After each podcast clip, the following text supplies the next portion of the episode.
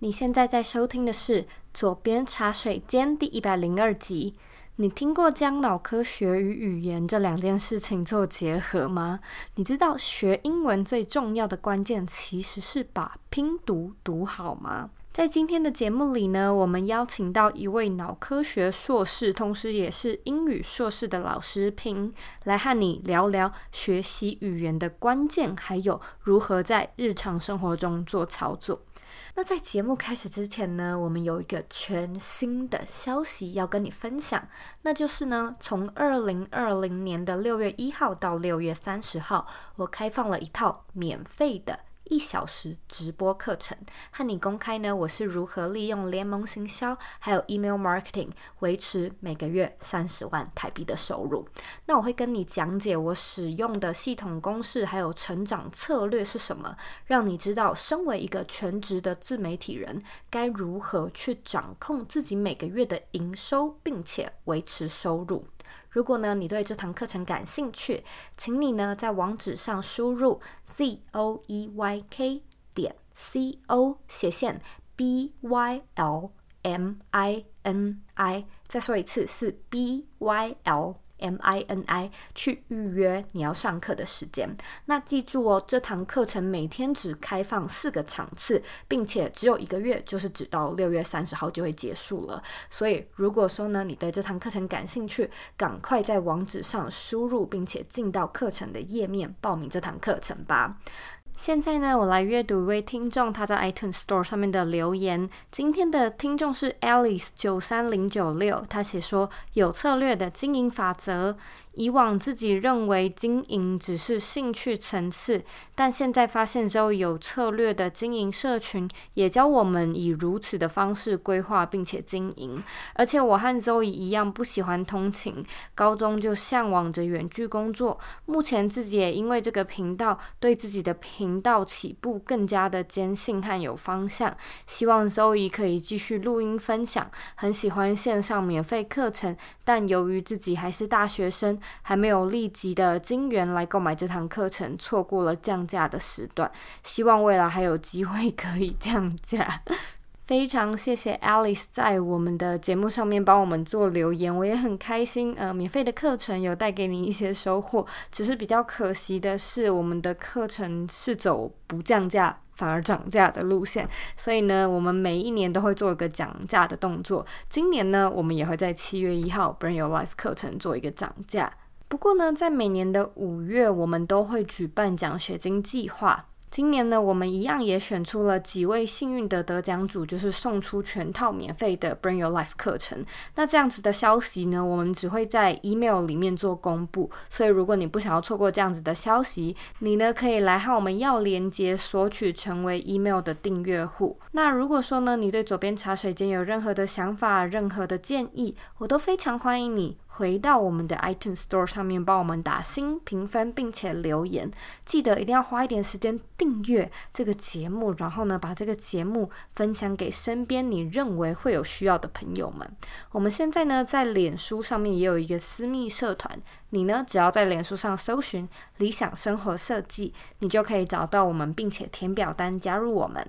那在今天的节目中呢，来宾是来自 V Class 课程的平老师，我们会和你分享台湾教育在英语学习上最需要改变的地方是什么？为什么拼读是英文学习里面最重要的一环？如何利用泛听来维持还有提升你的英语能力？以及到底要怎么样去操作 shadowing 跟读法？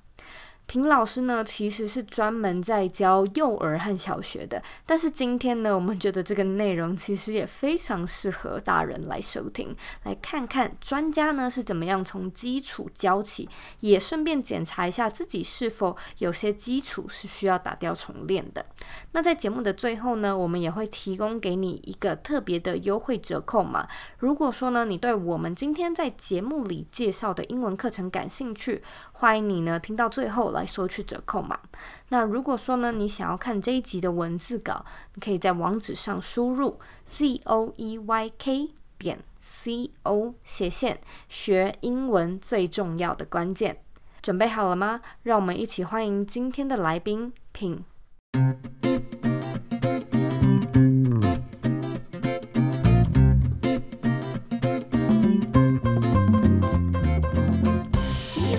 非常开心可以邀请到 v class 的 pin 老师来到呃左边茶水间。我们今天要聊什么呢？其实我们今天就是要聊怎么样用脑科学去做搭配，然后建立小朋友或者是大人的一个黄金语感期，然后呃增加我们学英文的一个竞争力。那这个呢，其实英文这个主题在我们的节目上也做了好多好多次，每一次都蛮受欢迎的。我们这个频道呢，其实主要是在分享有关远距工作，还有一些品牌经营相关的内容。我们没有直接讲英文，可是其实英文一直都是非常重要的一环，因为你想要远距工作，你想要做品牌，很多资料，很多。职缺其实都是来自国外的。那如果说你多了一种语言，也不一定要是英文，等于就是多了一个钥匙，去打开另外一个世界的门。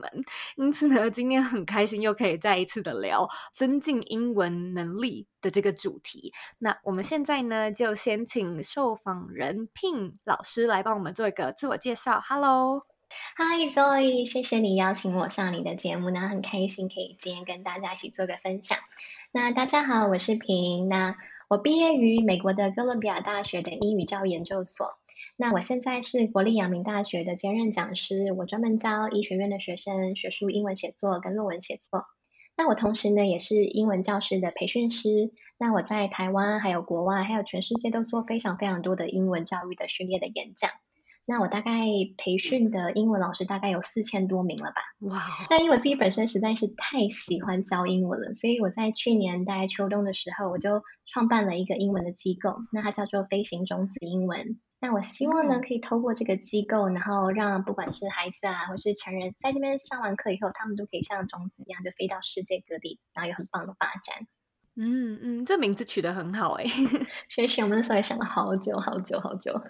那在访谈之前，其实我有看过你的经历，然后我觉得很特别的是，你有英语硕士的学历，然后你自己同时又是脑科学的硕士。嗯、我其实想要聊一聊你的故事，嗯、就是呃。你怎么会修这两个这么不一样的主修？然后你又是在什么样的契机之下发现两者是可以做结合的呢？其实这是大家最常问我的一个问题，因为呃，我大学的时候是念英文系跟，跟、呃、啊，我同时也双修心理学，那所以我就是对于心理研究才是真的非常的着迷，所以我后来就去考了脑科学研究所。嗯、那那时候我在国立阳明大学念脑科学研究所的时候，那因为我就做很多的研究嘛，那就有机会遇到很多比较特殊的孩子。那这些孩子可能有过动啊、自闭啊，或是学习障碍。那他们的父母就跟我反映说，嗯、他们在学校受一些比较正规的英文教育的时候，他们其实是非常吃力的，甚至是没有办法吸收的。嗯、那因为孩子每次虽然是小学的英文没有，虽然没有太难，可是他们其实每次都考不及格、不及格、不及格。那所以其实孩子是很挫折的，嗯、所以我那时候就思考说，那我可以怎么去帮助他们？那因为其实大家都知道，我们的所有的学习都是透过我们的大脑嘛，嗯，那我们的大脑其实有比较喜欢的学习方式跟不喜欢的学习方式，所以我就做了一些研究，嗯、然后我就把它结合这些大脑比较偏好的学习的守则，然后来编了一个英文课程。那我就跟这些孩子就是努力了一个学期以后。然后我就发现一个神奇事情就发生了，就是那些本来都不及格的孩子，他居然在期末考考了八十几分，哇！Wow. 然后他对，所以孩子就非常非常的开心跟兴奋，然后所以我就觉得这实在太神奇。然后那这个方法只适用这些比较特殊的孩子吗？所以我就用了这个教学法，拿去教了一般的孩子，然后我发现。听了这些孩子大概一个半小时，他就在学会了五十多个单词。哇.所以我就觉得说这实在太神奇了。然后我就觉得说，可是因为那时候我的对于英语教学的知识还不是这么的完备，所以我就决定我一定要就要申请，就是啊、呃、美国最顶尖的英语教育研究所，那就是哥伦比亚大学。我很希望可以很精进我对于英语教学的知识之外，然后我也同时在哥大修了一些就是脑科学啊跟教育的应用的课，所以我在那段期间也一直不断做这方面的研究，这样。嗯。这真的蛮有趣的。其实这样子照你的叙述听下来，好像我们的每一门学科就不一定要是英文嘛，嗯、好像什么数学啊、嗯、国文，是不是都可以用脑科学这样子的一个呃形式来做教学呢？我觉得是，但是就是它因为真的就是所有的学习都是透过我们的大脑，那就是大家都知道，其实我们很多一些比较传统教育是比较死背的，嗯，但是其实这是我们大脑最讨厌的学习方式。然后真的吗？真的啊，真的啊！你不觉得死背你没有办法记很久吗？哎，那我在这边可不可以跳出来问一下？就是我，我当然自己也是深深的讨厌死背这件事情。嗯、可是，嗯嗯，呃，因为你有脑科学硕士相关的背景，就是这是为什么啊？嗯嗯、为什么大脑讨厌这件事情呢？因为死背东西的时候，这些资讯可能并不是有意义的一些资讯。嗯，它必须透过理解，那大脑才可以比较容易吸收。OK，, okay. 就是你就可以想象，如果今天丢一个数字，一串数字给你，可是这是一串数字，它没有任何的意义，你死背死背，你顶多可能记个三十秒就已经很厉害，你有办法记到很久很久吗？嗯。但是如果我今天用一个故事把这些数字就串联在里面，你理解了那个故事，你是比较容易记得那个故事，而且可以记得比较久。嗯嗯，那你认为？台湾在传统的就是英语教育上面最需要加强的部分是什么呢？然后为什么是这个地方？其实我还蛮喜欢你这个问题的，因为其实那时候我会去，嗯，我决定出国念书，还有一个很大的原因是，我觉得其实台湾人非常非常注重英文教育，可是我们付出了好大的心血，不管是政府啊、家长啊、孩子，可是我觉得我们的收获其实是非常少的。嗯，就是我的意思是说，到了大学，你要让大学生很自如的跟外国人沟通，或是写一些英文的书信，其实对他们都是有点困难的。嗯、那其实我觉得这些的基本的根源是来自于台湾的传统英语教育，并没有做一个很扎实的基础训练。那我所谓的扎实的基础训练是像 phonics 字母拼读，那字母拼读大概就是我们坊间俗称的啊自然拼音，嗯、因为。我们当用这种不是用 phonics 这种拼读方式，而是用死背的方式，第一个孩子记单词非常非常的吃力，然后他也会觉得学的很挫折。那如果当他这些没有这些基础的能力的时候，他没有办法透过死背，所以他只能记一点点单字，所以他没有一定的足够单词去支撑他的口说、听力、写作还有阅读。所以我觉得最根本的问题其实要回到最基础，嗯、就是原点。就是要把 phonics 跟字母拼读学好，因为他学好了以后，他发音会好，他的单词量也会快速的累积。那就当他好像就建了一个，你的大脑就建了很多的地基，然后以后听说读写都会轻松很多。嗯，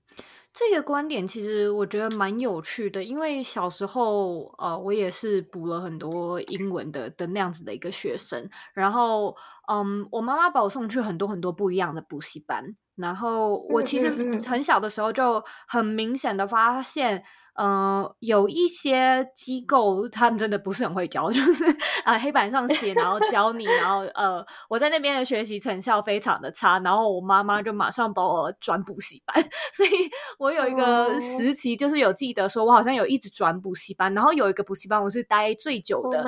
对，然后那个补习班它它有个优点就是它是它是外师，然后那些外师非常的搞笑，所以他可能教一教会突然。来画个漫画，弹个吉他，在在课堂上，然后玩游戏，然后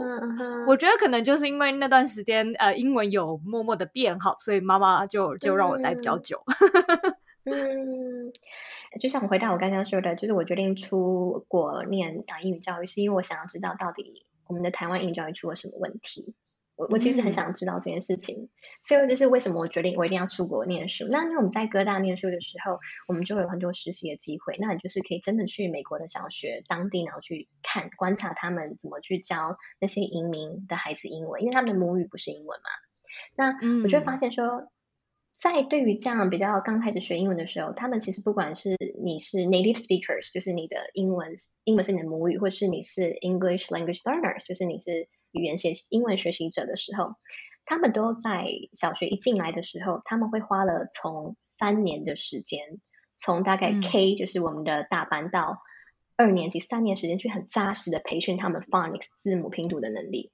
就连他们都要这么加，就是加广加深这项能力的，更何况是我们。因为当你有这些能力的时候，这些孩子才有办法 learn to read。他就知道、嗯、哦，我要用这些规则，然后去记单词，然后去拼读，然后去应用在阅读上面。但是我觉得台湾学生好可惜，就只学了半套。所以这是为什么那时候我要设计线上课程的时候，我第一个想要做的就是 phonics 字母拼读的原因。而且我发现，其实这是一个全球的趋势，因为我其实很常在啊、呃、对岸中国做各各个城市巡回演讲，我发现不管是对岸还有其他的国家，他们其实都非常注重 phonics 字母拼读跟阅读之间的一些训练。嗯，那我在这边再做一个延伸的问题，就是你有没有研究过是什么样的原因让台湾的教育的设计是只设计半套呢？嗯，我对不起，我我想要澄清一下，我不是要批评台湾的英语教育，我只是觉得说，可能是现在的老师们，他们可能以前的时候没有人这样教过他们，所以他们一直以为说啊、嗯 uh,，phonics 就是 a a a i i，不知道原来它是有一个你要带孩子去 blend the word with segment the word，你可以听到那个字，然后猜出它有几个音，或是把这举个例子来讲说，好像 cat 不是背 c a t，而是 c a t。cat，他有办法去拆的哦。原来 cat 这个词有三个音，就是分别是 c a t，然后再把它连起来，blend 出来 cat。那我觉得是因为以前我们记单词的方式完全不是用这种 phonics 字母拼读，而是用一种死背的方式。那所以因为可能老师们以前是这样受到训练，那现在也这样像类似这样的方式教孩子，所以孩子其实因为死背就很痛苦，然后也很讨厌英文。那我觉得真的太可惜，因为学英文真的是应该要快乐的。那像我的孩子，就是我的学生们，他去学这个方式的时候，他们就天啊，怎么记单词突然变那么轻松，然后阅读起来也轻松好多，而且他们的记单的速度就变得好快，嗯、就快到两到三倍。嗯嗯。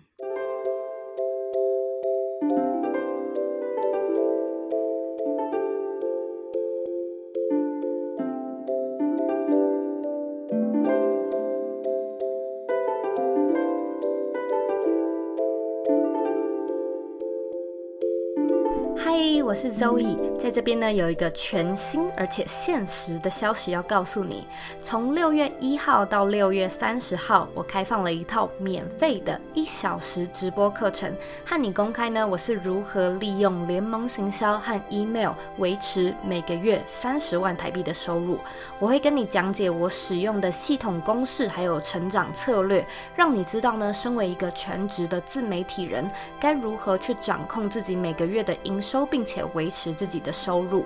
如果说你对这堂课程感兴趣，请你呢在网址上输入 z o e y k 点 c o 斜线 b y l m i n i。再说一次，是 b y l m i n i 去预约你要上课的时间。那记得哦，这堂课每天只开放四个场次，并且只有到呃六月三十号，也就是只有一个月的时间就会做结束。所以如果说你对这堂课程感兴趣，赶快到网站上面报名这堂课程吧。那我们课程里面见喽。其实你在国外待了一段时间，呃，后来你你现在是回台湾的吗？我一直都知道，因为之前我们其实也有和 VoiceTube 的其他来宾做合作，然后呃，每一个人都在强调环境还有呃练习的密集度的重要性。回到台湾之后，其实第一个会发生的事情就是你所使用的主要语言是是中文。就是不像在美国那样子了。那我其实自己也很明显的，就是我现在是在美国嘛。可是有的时候我回台湾，我回回去的话，我大概就回个一两个月，然后大量使用中文，就是不会不会去用英文。然后我就有明显的感觉说，哎，我突然之间回到美国，然后要再跟我先生讲话的时候，怎么英语开始 K 了起来？卡卡的。对，所以我觉得你回到台湾之后。你是不是有一些方法来去维持你自己的语感？除了维持之外，它可能甚至是提升的，就是提升英语的能力。嗯嗯嗯。你可不可以聊一聊？就是那段时间你使用了哪一些方法，或者是有没有什么资源跟工具是你推荐的呢？没有问题，我觉得这是一个很好的问题。就是，嗯，因为回到台湾最现实就是你没有那个环境了，所以我自己的做法就是，我就是创造那个环境。那因为其实现在网络上有非常非常多的免费的资源，而且都是非常棒的英文的优质资源，所以我就会让我自己啊泛听，就是广泛的聆听各式各样的节目。我自己是比较喜欢，我是比较听力型的学习者，我不是视觉型的学习者，嗯，所以我非常的喜欢 podcast。就是大概你打开我的手机的话，你会发现里面大概就十几个 podcast 这样子，就是我非常非常喜欢听。可是的同时，我的工作又非常非常忙碌，所以我就会用我很多琐碎的时间啊，然后去听这些 podcast。因为这些 podcast 的话，就是可能就是全英文的，所以我就帮自己创造了一个就是全英文的环境。那即使我明明是在台湾，嗯，我觉得。真的可以看个人的工作的情况。那因为像我觉得，只要你每天都有接触一点，接触一点，那或是你今天有比较多时间，你可以接触多一点，我都觉得是很好的。就是只要有持续接触，我觉得都还不错。因为我确实是透过饭厅这个方式，然后但是我就是很善用我的琐碎的时间，像是我可能。上班前啊，在化妆的时候我就会听，或是在通勤的时候我就会听，我在洗碗的时候我会听 podcast，然后或是我在啊、呃、运动的时候我在跑呃啊、呃、跑步的时候我会听 podcast，就是我就是善用很多零碎时间，然后再用一些好的工具来维持我的英文的听力，还有我的就是口说能力。那我觉得我自己因为我还还蛮常做英文演讲，那我觉得其实大家都觉得说，哎，你的英文怎么好像很像 native speakers？那我觉得都跟这些泛听有很大很大的关系。那你刚刚有提到说可以推荐哪些、嗯、呃资源吗？我刚刚就是 podcast，那我自己有很喜欢很多个节目，那如果有需要的话，我可以再跟大家分享。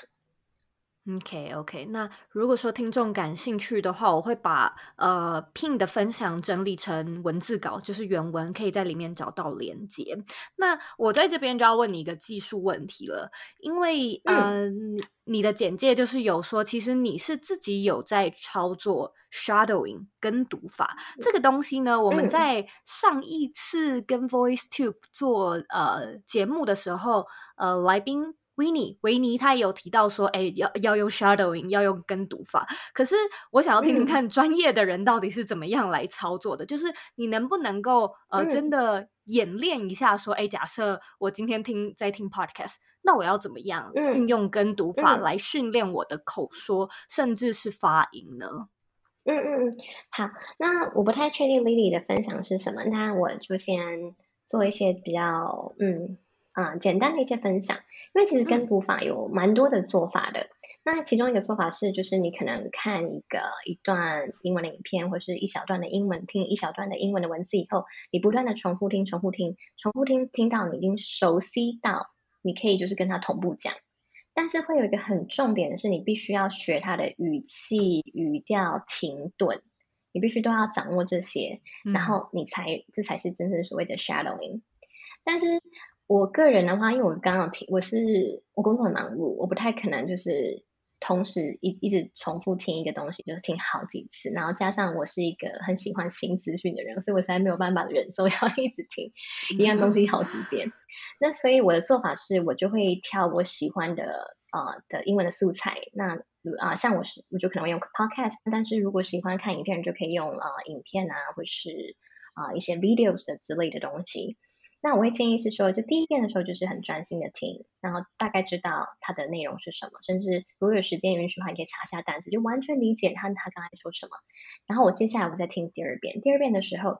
当那个主持人讲什么时候，我就马上跟他讲什么，而且我会尽我最大努力去模仿他，跟他同步讲吗？就是会比较像是一秒以后。OK OK，我我做法不是同步，因为我还没有熟悉到可以完全同步。因为我只听了一遍，Okay. 那因为其实像嗯、呃，我们 podcast 它其实内容很丰富，不太可能就是完全记下讲，所以我是就是几乎就是啊，打、呃、一它的疫苗以后。但是刚刚我提的第一个方法就是你看了很多遍，因为你很熟悉，你就有办法同步。那我的我的做法是就是比较慢一点点，嗯、但是我会马上讲马上讲。然后我自己是用这个方法，然后我觉得还蛮好的，就在我的身上，我是觉得效果是蛮好的。OK OK。所以他就是透过，例如，哎，你真的去模仿这个呃说话的人的语调，甚至是不同的腔调，然后来来练习这样子的发音嘛。嗯，我觉得在这边我可能会有一个听众，我猜听众可能会有一个问题，就是说，假设我今天其实语感不是那么的好，也就是说我，我我发音可能就会比较有一些台湾发音的腔调，那。我有点难去，例如说利用什么嘴型，或者是因为因为我先生是是美国人，然后我就觉得，我就觉得有的时候我没有办法发出他可以发出的音，哎，会 会不会有这样的问题？就是小时候没有上 phonics。Oh no！怎么会这样？我就觉得有的时候他会，他可以发出一个很厉害的 R 的音，或者是 L 的的连音，然后我想说，OK，、嗯、这个东西我的舌头应该办不到。嗯，其实，在学术上有有一个论点是说你，你你当然什么时候都可以学英文，是没有什么太大问题。但是，如果你想要讲的像 native speakers 一样，你必须要让孩子很小就要接触英文。因为那时候你的大脑它才不会修剪掉那些神经元，它会保留到这些发音方式的一些神经元。嗯，所以，嗯，像他们那时候做一个实验，就是大概一岁的 baby 吧，然后一一岁 baby 的时候，你让他听全世界的任何的语言，他都可以没有问题。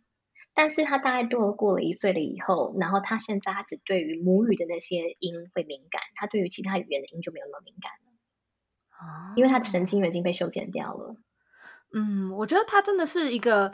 不能说与生俱来，但真的好像是要从很小就开始培养的。因为像是我我侄女，她现在要四岁了，然后她讲、嗯嗯、主要讲英文，然后第二个她已经有第二语言了，就是西语。然后我就觉得说，我我有时候也会很想跟她讲西语，可是我就觉得好奇怪，为什么我都没有那种。没有那个腔的感觉，就是就是那个 Q，、嗯、然后他明明那么小，嗯、然后他还一个，就是我觉得他讲话都不是很清楚，就是一个四岁小孩讲话，那为什么他、嗯、他可以马上做一个切换？就他讲英语的时候像英语，嗯、讲西语的时候像西语，很厉害。那就是因为我们的大脑的关系啊，我们其实大脑非常非常的厉害。你知道我们的就是 bilingual 其实有两种 bilingual 吗？bilingual 是你有办法用两种语言的人，所以叫 bilingual。嗯，那。我们的大脑会随着你是什么时间去学的第二外语，而会让你变成是哪一种 bilingual。这什么意思呢？就是我我来举例一下好了。如果你很小的时候就让孩子学英文，那么他因为他那时候就有接触英文，所以他的大脑之间我们就发现研究发现说，他们的切换很很自如，大脑不需要费很大的力气。但是如果你让他很晚才学英文的时候，嗯他的大脑就会两个语言的处理方式就会不太一样了，等于是他切换的时候他会比较吃力。所以为什么我那时候一直强调说，如果要让孩子，你想让孩子就是有一个一口很很像外国人那个腔调的话，你可以让他早点接触。我没有说一定要让他上课，但是你可以让他听英文的 CD，看英文的影片，然后读故事给他听，不要让他断掉那个神经元。那等到他大一点，真的可以去上课的时候，然后再去让他上课，我觉得都是很好的。嗯嗯，我在这边也可以再分享一下，就是我觉得我侄女也是很厉害的地方。她不算是特别是讲英文，嗯、可是呃，她在两三岁会讲话的时候呢，我就发现她可以马上分辨要讲什么语言，因为她跟她妈妈，她妈妈就是会讲西文，嗯、所以她跟她妈妈都讲西文，然后跟她爸爸就讲英语。然后每一次呢，嗯、就是她会跟她妈妈讲话，就我大姑讲讲话，然后她会转头要来跟我讲话。然后他一跟我讲话的时候，嗯、他就会转换成英文。我就想说，他内心应该知道阿姨的、嗯、阿姨的西文不好，所以跟阿姨讲话的时候要讲英文，但跟妈妈讲话的时候讲西文。我就想说，这个小朋 baby 这么小，他怎么可以做这么快的一个转换？好厉害哦！对呀、啊，因为就是这样，这就是为什么我就会说，如果你真的很希望孩子是，嗯，他很小接触的时候，他就会像您的子女一样，他可以，他是，他就是 simultaneous 的 bilingual children，他可以就是同时的切换，然后非常非常容易这样。嗯嗯，那我们现在来聊聊你的课程，因为我看过你的课。程大纲，嗯、然后你是使用了六种不同的架构来做教学，嗯、就是包含 Let's Learn、Let's Spell 等等之类的，它可能跟小朋友的学习也有关系，所以我很好奇，就是。哎、嗯，你为什么要用这样子的一个架构做教学呢？因为我觉得一个好的课程不只是有趣，更重要是它要非常有效。然后，所以这就是为什么我设计了六个环节，嗯、因为我必须要确认是每个购买这个课程的学员，他都很稳扎稳打，学会了字母拼读 phonics 这项能力。那我们借由这六个部分呢，我会引导他，然后示范，带着他实际练习，然后让他独立练习，可以帮助他，他真的看到单字就会念，听到单字就会拼的能力。那这个能力真的非常重要，嗯、因为他有这个能力以后，他记单词真的好轻松，好轻松。因为像我自己的学生，就是上了这节课以后说：“天啊，老师，我怎么现在记单词这么轻松，而且速度好快，大概就是比以前快到两到三倍。”然后这是我的学生自己跟我分享。嗯，所以我就把我的实际，因为其实我教法语教非常非常多人，大概有十几年了。那我把教这十几年，我都不断的借用国外的一些比较国外的一，像美国的一些最顶尖的一些资源，然后参考一下，参考一些研究，然后去做一些整合，一直不断的调整，然后再研发了这一门课程，这样。嗯，那你能不能够跟我们分享一下，就是这六个架构是哪六个呢？嗯，当然没有问题。像我们六个的架构的第一个部分呢，就是 Last learn，就是我会先跟他讲解这个拼音的规则是什么。那接下来的第二单元是 The spell，所以我就会带他们去拼读一个字一个字拼读。那接下来我们到第三单元的 The say，就是要带着他们看到字就会念。然后我们再来学 Let's play，、嗯、我们会玩一些拼字的一些互动的小游戏，练习他对于这些听力的，还有对英文的音感。然后最后我们才有第五个单元 Let's write，就是他可以听到单词就拼写的出来。然后最后的 Let's read 是我们会一起互动读一个小故事，就应用刚刚他用的拼读的规则，然后去应用在阅读上面。那我觉得这还是非常重要的。嗯嗯，那我们在这边就来聊一聊这个课程，就是 V Class 嘛。这样子听起来的话，嗯、我我我想要帮一些听众问，就是大人可以上吗？嗯、那这是一个怎么样的课程呢？其实我觉得完全可以，因为我们虽 然课程上的主打是说这是一门从小学好的自然发音的拼读课，但是其实我觉得我的课非常非常适合三种大人。第一种大人是，就是他以他以前是死背单词，然后因为就是用这种方法，所以他完全记不得任何单词，看到单词就忘记。嗯，那这种大人，因为他们用比较不有效的方式，所以我会建议他可以上这个课，然后了解说，哦，原来记单词可以用这样的拼读方式去记，那以后然后他记单词就会比较容易，而且比较记得住。那再来第二种大人是，他其实觉得他的英文基础很不好，然后。他很想要砍掉重练，那可是他又不好意思跟小朋友一起上课。嗯、那这种时候呢，对不对？那所以线上课程就很适合他，就是他可以有这样的有真有这样一个很扎实的基础，可能他可以从头学，可以在自己舒觉得舒服环境，不用去跟小朋友一起上课。我觉得是适合的第二种大人。那再就是第三种大人，就是爸爸妈妈，因为像爸爸妈妈其实有一些他们会希望可以跟孩子亲子共学嘛。那可是就觉得说哦，自己发音很差，然后会不会啊、呃、影响孩子的学习啊？那我觉得这个课就是孩子或者是家长可以一起学，或者爸爸妈妈先学再教孩子，我觉得都是蛮好的。嗯嗯，我在这边一定要分享一下，就是呃，我觉得我在。呃，其实我一直都有学英文嘛，就是从国小、国中都有。可是我觉得我真正英文大要进的时候呢，是是高中的时候。然后呃，我在高中嗯没有特别做什么，可是我有做一件事情，就是我开始读外文书。然后我觉得我那时候的程度就是也不到很厉害，可是呢，我就是去找，我去找那个。呃，英文的大概小学生的一些童书，然后我记得我那阵子非常喜欢的一个系列叫做《Goosebumps》。鸡皮疙瘩，然后它是它是你可能一个很很有名的一系列的童书，然后它就是呃悬疑呀、啊，然后一个小小的恐怖给给小朋友看的恐怖故事，然后我就觉得我读了那一系列，然后我我读好几遍，然后我就非常喜欢里面的故事，然后英英文的就恐怖词汇增加了不少，所以其实我是认真觉得。就算你今天是一个大人，但是你可以去衡量一下你自己的程度。我觉得读童书、读小朋友的书还蛮有效的耶。其实我非常同意耶，因为其实童书它，但是还是要看，因为其实在国外也有讲分级阅读的概念。那当然是如果你是挑到比较简单的童书的时候，其实那真的是会帮你的英文打要紧。所以我觉得就算大人也没有问题。那我不晓得是因为我个人内心其实还是有点幼稚，才怎么样？就是 我没有觉得 我一定要看，就是。大人才能看的书，就是我自己还是蛮喜欢看一些青少年的读物，嗯，但我就觉得，因为它其实也没那么难，然后其实读起来又很轻松愉快，然后其实那也会增加我阅读的速度，嗯、我觉得那真的是蛮好的。嗯嗯，那今天非常谢谢你到呃左边茶水间分享这么多有用而且有趣的资讯。如果说呃听众对你的品牌感兴趣的话，我们哪边找得到你的内容呢？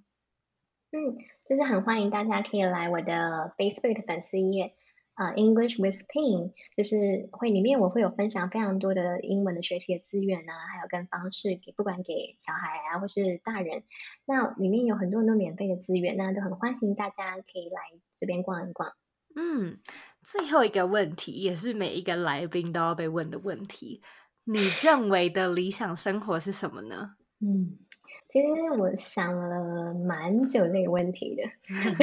但是我觉得，我觉得就是如果能充满热情的去做你喜欢的事情，我觉得那就是理想的生活。因为我觉得我蛮幸运，我我很早就发现原来就是教英文是我的我的热情，我的爱。那所以我觉得我每次在做一件事情的话，我都充满热情，然后充满了就是斗志，还有然后就是源源不断、源源不绝的一些。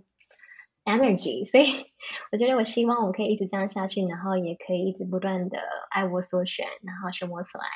嗯，我觉得就是很好的理想生活了。嗯嗯，我我其实真的有感受到，就是一个来宾他真的是呃眼神就是发光，然后非常热情的讲着他呃深深热爱的主题，就算是隔海，就是隔在线上就隔着麦克风。还是听得出来一个人他是多么有热忱的在做他爱做的事情，所以我也很希望每一个听众都可以有一天呃寻找到或者是到达这样子的一个境界，因为他确实感觉是很满足、很幸福、很理想的。嗯，谢谢。今天真的非常谢谢你。没有了，谢谢你邀请我上你的节目，很开心。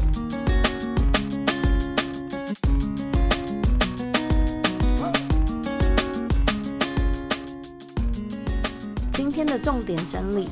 一、为什么字母拼读 phonics 是学英文里面最重要的一环呢？Pin 表示，因为啊，如果说你把拼音学好，这不仅能够让你听得出来这个单字是什么，也能够让你更容易的拆解并且看懂这个单字。那当你拼字的字会量够多了，你就可以开始对话，你可以开始阅读。而很可惜的是呢，一般学校的字母拼音比较像是只有做半套，例如用死背的方式来学习，可能也是忘得最快的一种学习方式之一。因此，从根本的开始把拼音学好，会让你的英文基础更扎实，往后的学习之路当然也会更轻松。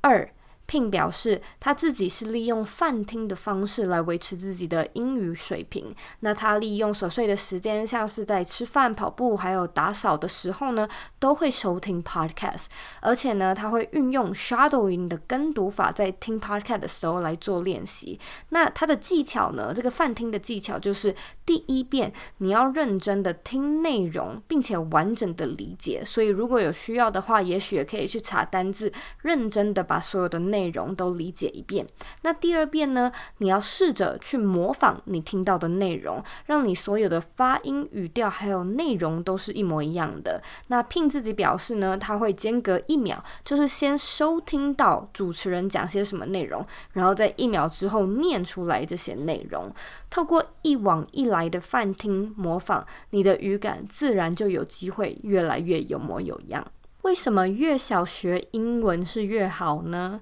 因为根据国外的研究指出，当你还小的时候，你的神经元还没有被修剪成像现在这样子的一个定型模式。因此，如果说你越早去接触其他语言，能够让你越来越轻松地发出母语般的腔调。但是呢，现在永远都是人生中最小的时候。也许呢，你没有办法像小朋友一样练出那个母语的感觉。但是呢，我相信透过慢慢的练习 phonics 拼读，你的英文程度绝对也会进步。那非常感谢你今天的收听，今天的内容是不是很棒呢？我听完之后自己都有点想要加入 Pin 的这堂课程。如果说呢，你对这堂课程也感兴趣，你呢可以回到这一集的原文里面，找到课程的连接来查看更详细的课程内容。那如果说你最后也想要购买这个课程，你可以在 V Class 这个平台上面输入我们左边茶水间听众的专属优惠，这个优惠是 Z。Z O E Y 五五零五五零是数字，Z O E Y 五五零，只要输入这个优惠折扣码，你就可以马上得到台币五百五十元的优惠。那这个优惠呢是有期限的，目前只开放六月十号到七月一号做使用。所以如果说你感兴趣，跟你分享一下这个优惠折扣码。那 Pin 的这套课程呢，其实是比较适合小朋友程度的孩子来上课。如果说呢你有小孩，或者呢你想要在家里从基础开始学。学英文，那我们都非常欢迎你回到原文里面看课程的资讯哦。如果说呢，你有任何问题或者有任何的想法，我都非常欢迎你回到我们的网站原文或者是 Instagram 上面找我。我的网站网址和我的 IG 账号一样是 zoeyk 点 co。你呢可以截图这一集的节目，然后分享到你的 IG Story 上面，take 我，让我知道你有在收听，让我知道你的看法。那最后的最后呢，我知道你是非常忙碌的。我也知道呢，你可以选择去做很多很多其他的事情，但是呢，你却选择来收听这一集的节目，我真的真的非常的感谢你。现在呢，我也想要请你再花三十秒的时间，好好的思考一下，你在这一集的节目里面觉得最大的 takeaway 是什么呢？把你的答案分享到这一集的原文里面吧。我们下次见喽。